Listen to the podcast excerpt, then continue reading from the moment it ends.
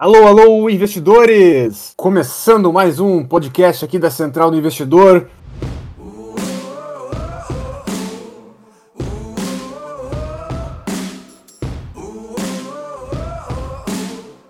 Hoje com a pauta é, que não podia faltar, falando sobre o caso GameStop, né, Adriano? O que, que a gente vai falar desse caso emblemático no mercado? A gente vai tratar um pouquinho da lógica, o que está por trás efetivamente da, da dinâmica do caso GameStop, que os brasileiros né, não podiam ficar para trás e tentaram replicar. E a gente vai tratar também de eleições da Câmara e do Senado aqui no Brasil, um pouquinho de geopolítica e a gente vai tratar de uns pontos de mercado, principalmente interno, e alguns pontos de mercado internacional com o Eliseu aí que ele trouxe para a gente. Maravilha. É, esse caso da, da empresa GameStop, então, para quem não sabe o que se passou, é, lá nos Estados Unidos, um grupo de investidores menores, médios investidores, reuniram na internet para fazer um, um movimento em, nas ações da empresa GameStop, né? E uh, eles combinaram de, em determinado dia, comprar, porque sabiam ali que tinha alguns fundos que estavam operando vendido, ou seja, apostando na baixa uh, das ações aí do, do papel dessa empresa.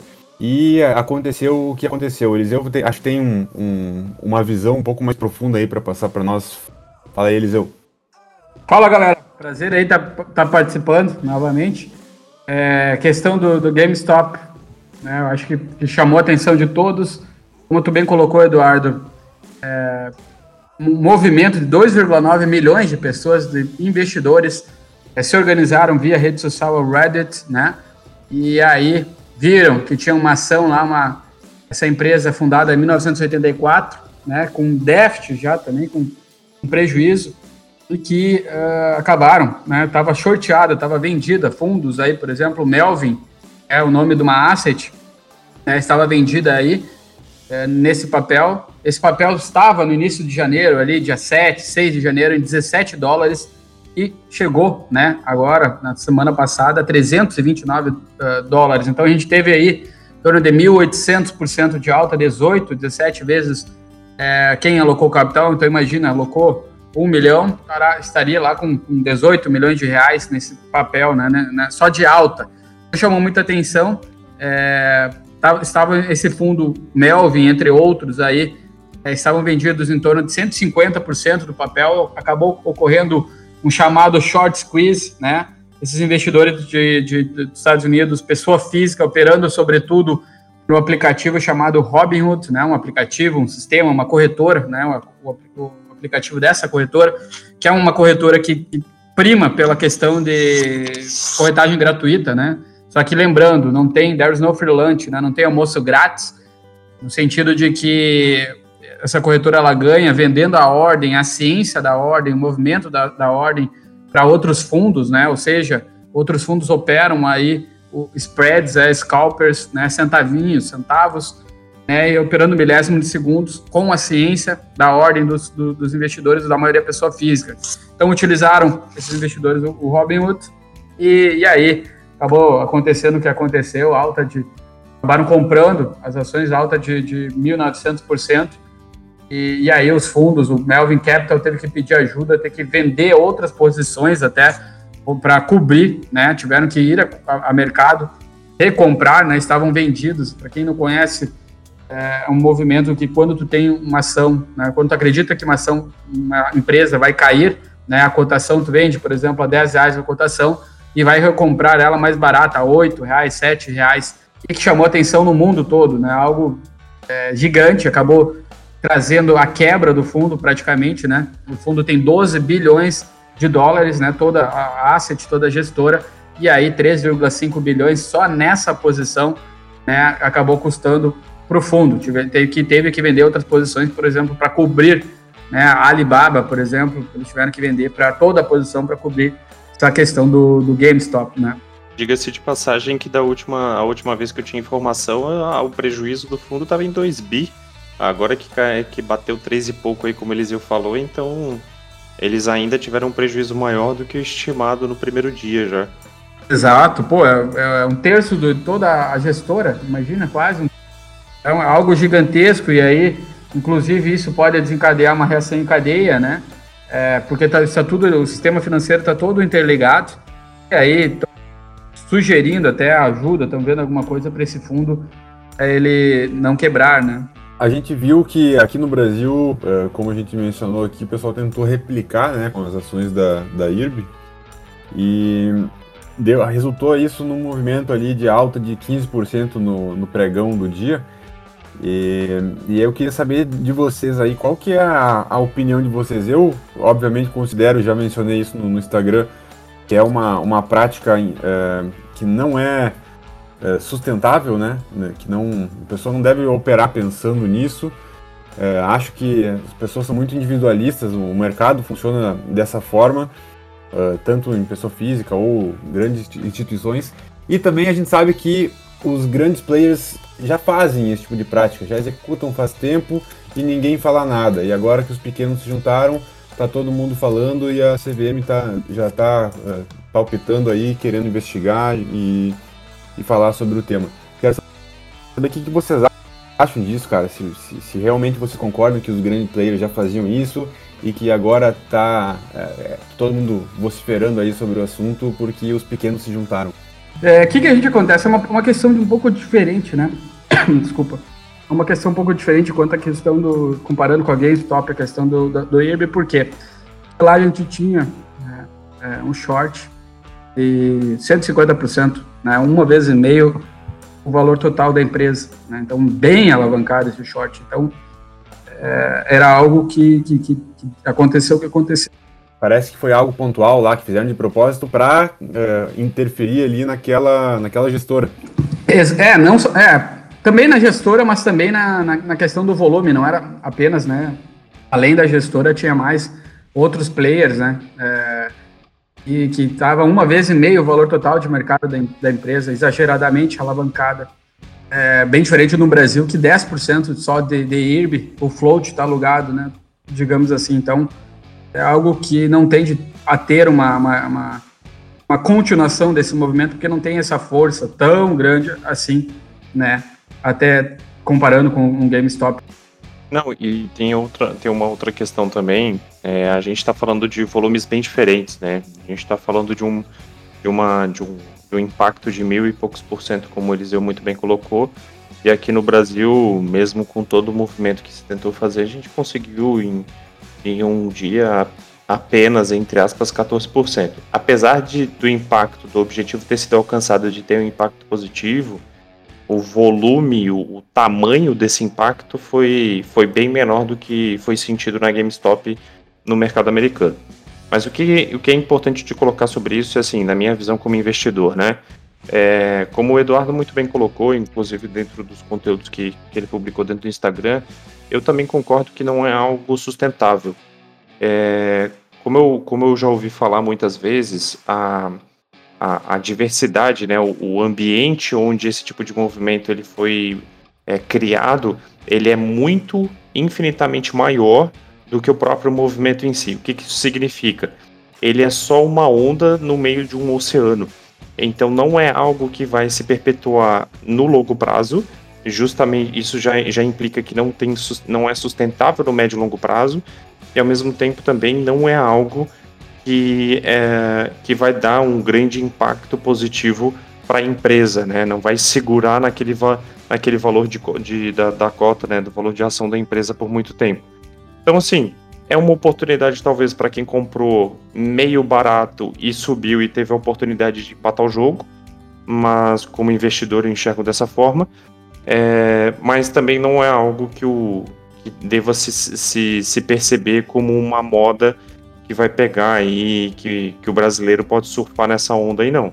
É, um, acho que um ponto interessante também que a gente vale comentar lá nos Estados Unidos, acabou, além da GameStop, procuraram outras empresas né, em, em dificuldade, até que poderia ter um movimento parecido que ocorreu, né? Foi a rede de cinemas lá, a maior rede de cinemas dos Estados Unidos, né? A AMC, que até um fundo chinês tinha colocado dinheiro é, tinha aportado capital aí no valor de mercado de 600 milhões de dólares, né, a AMC, acabou caindo né, para 150, 200 milhões de dólares. É, ano passado caiu aí 60%, né, aproximadamente é, 60%, 70%. Né? No ano passado, 2020, nesse início de janeiro, acabou as ações subindo aí 600%, 700%. E o que, que foi o efeito disso? A empresa que tinha colocado 600 milhões estava lá com 150 milhões né, na virada do ano, 2020, e acabou vendendo recentemente as, as ações dela, recuperou o investimento, aproveitando, digamos assim, um, um fundo grande, né, aproveitando é, outro lado, digamos, da moeda, mostrando, aproveitando e aí recuperando o, o, capital, né? E até a empresa acabou vendendo as próprias ações, né? Uma grande parte e foi para o que a gente sabe, cinemas todos fechados aí por um bom período de tempo.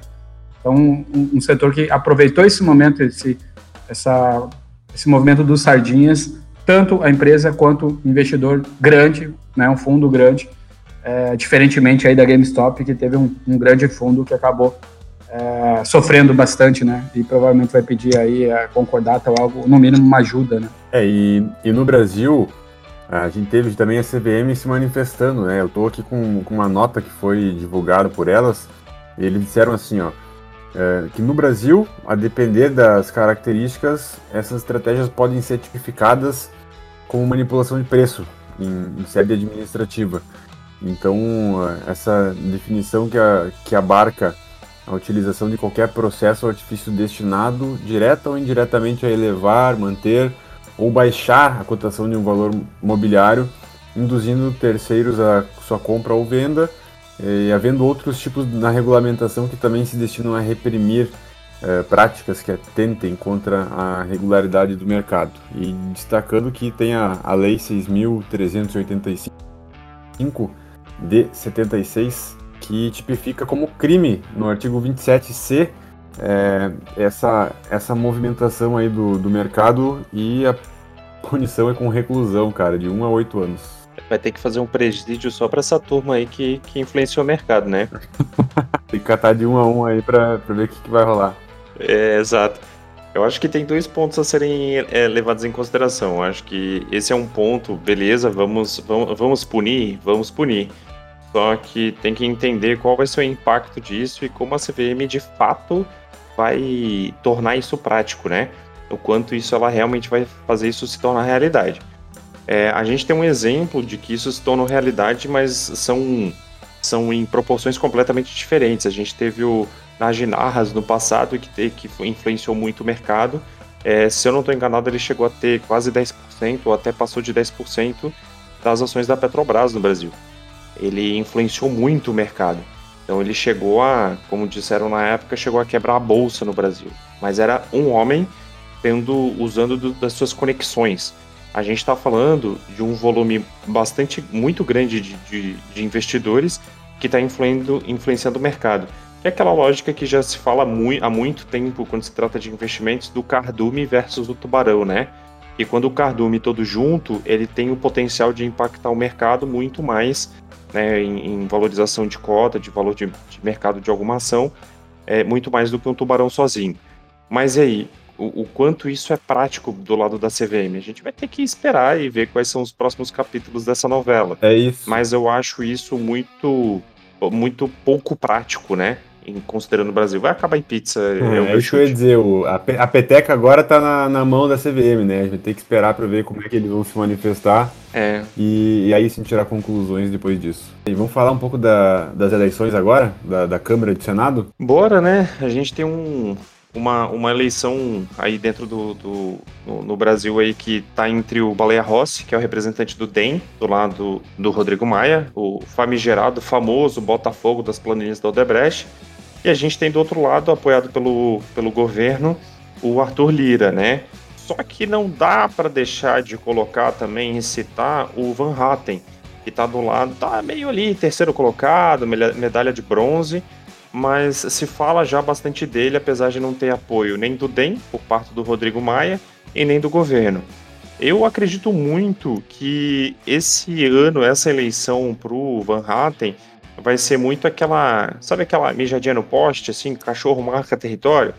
Eu acho que o Van Hatten é. Eu acho que Van Hatten, dependendo dos resultados, de, independente de quem seja, Baleia Rossi ou Arthur Lira, é, nós podemos ter um Van Hatten muito forte nas próximas eleições.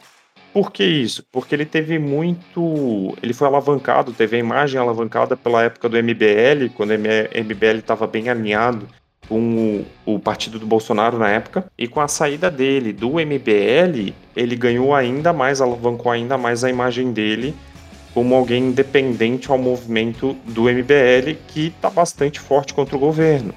Então a gente, a gente tem um, um, um possível candidato aí, não para agora, é 2021, mas talvez aí para as próximas eleições, que a cada dois anos, se eu não estou enganado, a gente pode ter um, um candidato bem forte nas próximas eleições.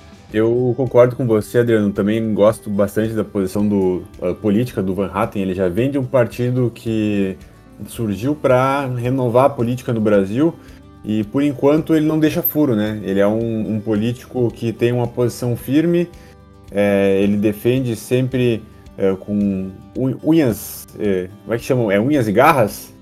Sei lá, mas ele. Unhas e dentes, ele defende muito forte a, a posição dele e ele é um, um político que está começando a, a ter mais visibilidade. Eu acredito que se os, os deputados fossem votar por, por convicção, é, talvez ele, ele seria eleito, mas envolve muito mais coisa, né? É, essa eleição. E, e, eu queria perguntar se vocês acham que de fato o, a eleição do Arthur Lira poderia é, ajudar o, o mercado, né? No sentido de, de ser o cara escolhido pelo Bolsonaro para apoiar e encaminhar as reformas que precisam ser encaminhadas e, e tentar dar uma ajuda para que o Brasil ande de forma alinhada. Eu, eu acho que tem duas, dois lados da mesma moeda. Eu vou colocar o primeiro, que daí eu vou pedir para eles eu comentar, que é as reformas, né? A gente está falando de privatizações que estão há tempos aí na gaveta, e nós estamos falando da própria, da própria visão política de algumas reformas, olhando até para a própria investigação de, de, deputados e senadores sem a, a sem a, a, cobertura do como é chamado me fugiu o nome agora mas é, eles não vão ter nenhum tipo de vantagem é, sendo eleitos é, eleitos em exercício né e quando o deputado ou senador ele está eleito e em exercício é, ele tem algumas vantagens, algumas regalias quando se trata de investigação. Ele só pode ser investigado depois que ele sair. Rodrigo Maia, por exemplo, por mais que ele tenha sido investigado antes como o Botafogo da planilhas, das planilhas da Odebrecht, é, ele tentou reeleição para escapar dessas investigações. Agora que ele vai deixar de ser presidente, né, a gente está falando de uma, uma investigação que pode ser dada é, largada e a gente pode ter Rodrigo Maia preso. Mas focando nos, nos projetos aí que a gente tem engavetado, o que, que a gente. Aí eu pergunto para Eliseu, né? O que, que tem maior expectativa de impacto positivo no nosso mercado interno aí, Eliseu? Eu acredito que as privatizações, né, a questão de, de imunidade parlamentar que tu comentou, né, Adriano, e que o, o pessoal, os políticos aí, o próprio Rodrigo Maia, é, não se reelegendo ali, acaba perdendo essa imunidade parlamentar. O ideal é um, alguém linkado com, com o Bolsonaro até para a questão, né, é pró-governo para a questão de privatizações. A gente tem a pauta da Petrobras, da Petrobras, da Eletrobras, e que a própria ação descontou isso, né? Pô, tava ao redor de 39, 40 reais, o mercado espera isso, essa, essa questão, esse andamento, né? Uma empresa, o próprio presidente da Eletrobras saindo, indo para outra empresa, BR Distribuidora, acabou, além dessa questão política, né? Mas a questão até de, de presidente, que era um cara estava teoricamente ali é, no, na, na, presidência para facilitar essa privatização, acabou saindo. Então as ações acabaram sofrendo, R$ reais estavam, foram para aí R$ reais, uma queda de 35, 40%, né? Questão de, de, de dois, três meses, né?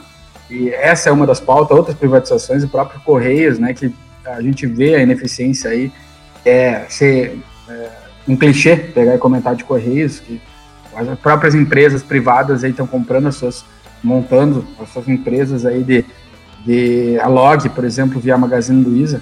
A Magazine Luiza adquiriu, né, e vem entregando em dois, três dias rapidamente, porque não contam, né, não, não acreditam mais nos Correios e, e prejuízo traz prejuízo.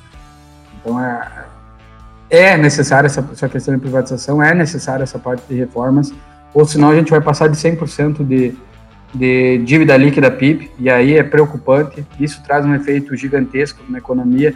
A maneira de refinanciamento, né, via título público, vai ter que o Brasil pagar é, juros maiores, aí aumenta a, a, os encargos financeiros, despesa financeira com juros, e aí dificulta tudo. Então, mais do que nunca, a política está ligada também à economia, ao crescimento, ao PIB, e por isso que esses movimentos aí de, de políticos são, são relevantes, né?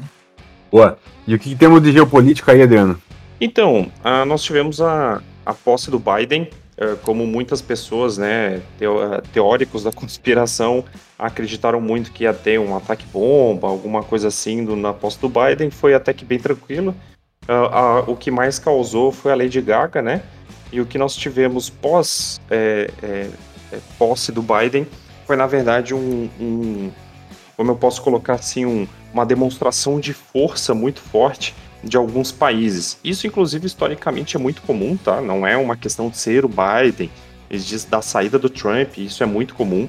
Os Estados Unidos, por ser uma grande potência militar, quando existe a troca de um presidente, é, é muito comum que os países que têm alguma rixa com os Estados Unidos demonstre força. Como isso é feito? Através de exercícios militares.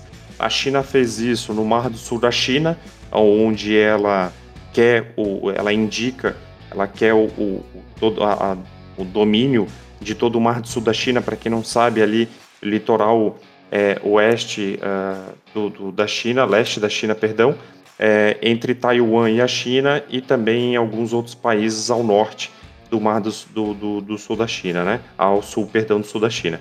Então a gente tem a China fazendo exercícios militares, nós tivemos a Rússia, Irã tendo alguns disparos de mísseis de cruzeiro também no, no dia seguinte à posse de Biden. Um desses mísseis, inclusive, é, a, atingiu o solo, solo, entre aspas, né, atingiu o mar a 120 quilômetros do, de um porta-aviões americano, que é o, se eu não me engano, é o USS Roosevelt, é, é um porta um porta-aviões nuclear dos Estados Unidos que fica ali por aquela região do sul da China. Nós tivemos também a Coreia do Norte fazendo desfile tradicional, mas aí um pouco mais focado em demonstração de poder. E nós tivemos Taiwan já é, e o próprio Estados Unidos declarando apoio incondicional a Taiwan, independente da troca de governo. Então, o que nós tivemos aí foi o quê? Uma tensão entre os, as principais potências militares e nucleares do globo. Né? Isso é muito comum, como eu já falei, isso só serve para uma coisa, que é garantir, testar se a prontidão dos Estados Unidos continua alta, tendo em vista esse tipo de exercício, né? E que a gente quer dizer com prontidão é se o Irã faz um disparo de um míssil, é, quais são os movimentos que o, a Marinha, Exército e Força Aérea dos Estados Unidos que estão naquela região, como é que eles vão se comportar? É só uma forma de testar, né? Então, qual é o reflexo da, da do, poderio militar dos Estados Unidos tem a partir daquele teste, daquele disparo de míssil.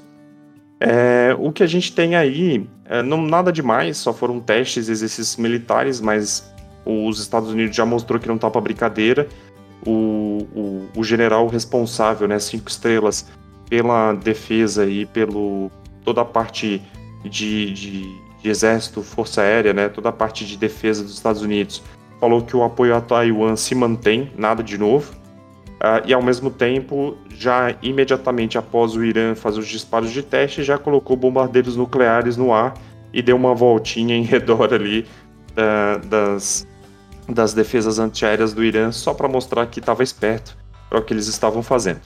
O que nós temos como consequência, em parte, de todo esse todo exercício militar foi uma declaração do Vladimir Putin na conferência de Davos, né, que foi feita à distância, inclusive, justamente por conta de, do, do coronavírus. É, Vladimir Putin, ele é um estrategista geopolítico militar muito, muito, muito competente. Não à toa aí ele está quase, ou se, não, se eu não estou enganado, já passou dos 20 anos é, na liderança da Rússia. Ele teve um impacto muito positivo na Rússia, na receptividade do mercado internacional, inclusive de investimentos também. É, ele foi o responsável pelo, pelos investimentos e alcance dos, é, gasodutos da Rússia. Ele já é responsável por mais de 50%, se eu não estou enganado, do, do, fornecimento de gás para toda a Europa, para a maior parte dos países da Europa. E Vladimir Putin alertou: é, se as tensões não se reduzirem e não se reduzirem logo, no fim das contas a gente vai acabar tendo todos os países contra todos os países. A gente vai ter uma não vai ter uma grande guerra de grandes blocos como foi a Segunda Guerra Mundial, mas o alerta do Vladimir Putin foi: nós vamos ter pequenos conflitos espalhados por todo o globo. A gente já está acostumado no Oriente Médio, mas a gente vai ter espalhados pelo, por todo, todo o globo e que vai ter um impacto muito negativo para todos os países envolvidos, inclusive as grandes potências. Para quem não sabe, Rússia, China e Estados Unidos fazem muito isso, que é o que a gente chama de guerra por procuração, é quando você financia um pequeno conflito regional. E Vladimir Putin coloca isso como uma preocupação de se espalhar pelo globo, né? O equivalente é Brasil e, e Venezuela entrarem em conflito, por exemplo, com Rússia patrocinando de um lado e Estados Unidos patrocinando do outro, só para vocês terem uma ideia. Acho que é uma visão bem ampla aí do que está acontecendo na geopolítica atualmente. Legal, uma boa leitura. É, a gente sempre procura passar aqui para os ouvintes, né, casos. É, essa, essa visão geopolítica aí que o Adriano traz, porque ele gosta de, de estudar o assunto e, e, é muito interessante a gente acompanhar esses movimentos. É, Eliseu, a questão principalmente de, de, fundamentos brasileiros, né? O fundamento macro, fundamento político, questão de mais incentivos, né? Provavelmente a gente vai ter uma postergação. Então, o mercado está começando a ver que pode ter essa questão de, de digamos, um descompasso, né? um aumento de dívida, né? No, no caso brasileiro, a gente precisa de reformas. Estão Bolsonaro também é, comentando alguns rumores crescendo de impeachment, né? A gente vê alguns movimentos, isso então traz incerteza. Própria questão, né? Uma minoria, pelo que a gente vem lendo, mas que há indícios greve dos caminhoneiros, então isso é outra coisa que assusta. Então, essas notícias, esses movimentos aí, principalmente é, políticos e, e, e, econômicos na parte macro, né, de dívida, é, se não tiver reformas, se não tivermos reformas, aí tende a, a, a, o Ibovespa que está negociado aí no patamar hoje ao redor de 13, 14 vezes lucro para o próximo ano, forward, um, um, ano na frente, né? Então está na média, não está nada que está barato, digamos assim. É, dado esses, esses movimentos de curto prazo, acho que vem assustando o investidor que, que teve essa recuperação, se a gente pegar 61 mil pontos ali da mínima de março, e que o investidor pessoa física ingressou, né? nesse, nesse patamar, ele acabou continuando no, no, no, março ali e posteriormente nos meses posteriores. É, pode ser também uma questão de, de embolsar esses, esses, lucros aí, porque a gente estava 10 dias atrás no topo histórico, né, 125, 126 mil pontos, e a nossa economia não se recuperou ainda totalmente. Né? Então, acredito que essa soma de fatores é o que vem aí no curto prazo, uh, mostrando uma fraqueza né, no Ibovespa, né, que vem se bem, é, ficamos tendo essa queda né, recente. E vocês, o que, que acham? Qual a opinião de vocês também? Eu, tenho, eu sinceramente, é, eu acho que tem muito do, do desse contraste entre a, o, o, mercado sempre tentar precificar futuro, né? É, essa é a visão que, que pelo menos a gente sempre discutiu aqui no podcast. E eu acredito muito que isso, isso é um eco, é, isso é um reflexo do, da visão muito positiva que o mercado teve alguns meses atrás, quando o mercado começou a, a atingir as máximas históricas. Eu, sinceramente, já imaginei que a gente deveria, deveria ter essa queda, essa leve queda, até pelo atraso, um pouco do atraso da chegada da vacina. A expectativa é que a vacina chegasse um pouco mais cedo, não chegou.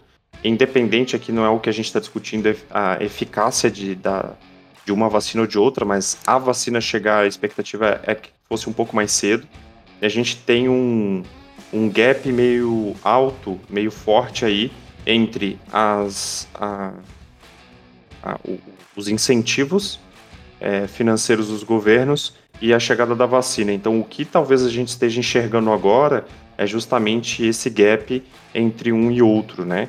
E a partir do momento que a vacina efetivamente é, tiver um impacto positivo em, na, na, na imunização da, da população, talvez a gente tenha novamente uma perspectiva positiva do mercado, ou seja, uma alta novamente. É o que eu, eu vejo como investidor. Mas é, como a gente sempre menciona no podcast, bola de cristal. A gente tem que esperar os próximos episódios dessa novela aí para ver como é que vai ficar. Mas essa é a minha visão. Boa. É, eu, eu concordo. Só para finalizar aqui, eu acho uma, uma soma de dois fatores, né? Primeiro, uma, uma precificação é, muito rápida, muito precoce, né, do, do mercado. E a segunda é que a gente está com uma visão meio turva ainda do que vai acontecer daqui para frente. Tem muita, é, muita coisa que não está clara ainda, instabilidade política, é, econômica, injeção de dinheiro na economia. Então existe sim um pouco de pé atrás e de fato não tem muito o que fazer a não ser manter os investimentos diversificados e se preparar para qualquer cenário. Por hoje era isso, pessoal. Se você tem ainda algumas sugestões, algo para acrescentar aqui dos nossos assuntos de podcast, por favor, entre em contato conosco no Instagram, arroba Central do Investidor. Por outro lado, se você tem interesse em, em tirar algumas dúvidas, conversar sobre produtos de investimento, fique à vontade também para entrar em contato com o nosso patrocinador no arroba esperato.investimentos, esperato com X, que a gente vai estar, tá, o patrocinador ali vai estar tá à disposição para atender vocês. Nos vemos no próximo episódio, um abraço e tchau!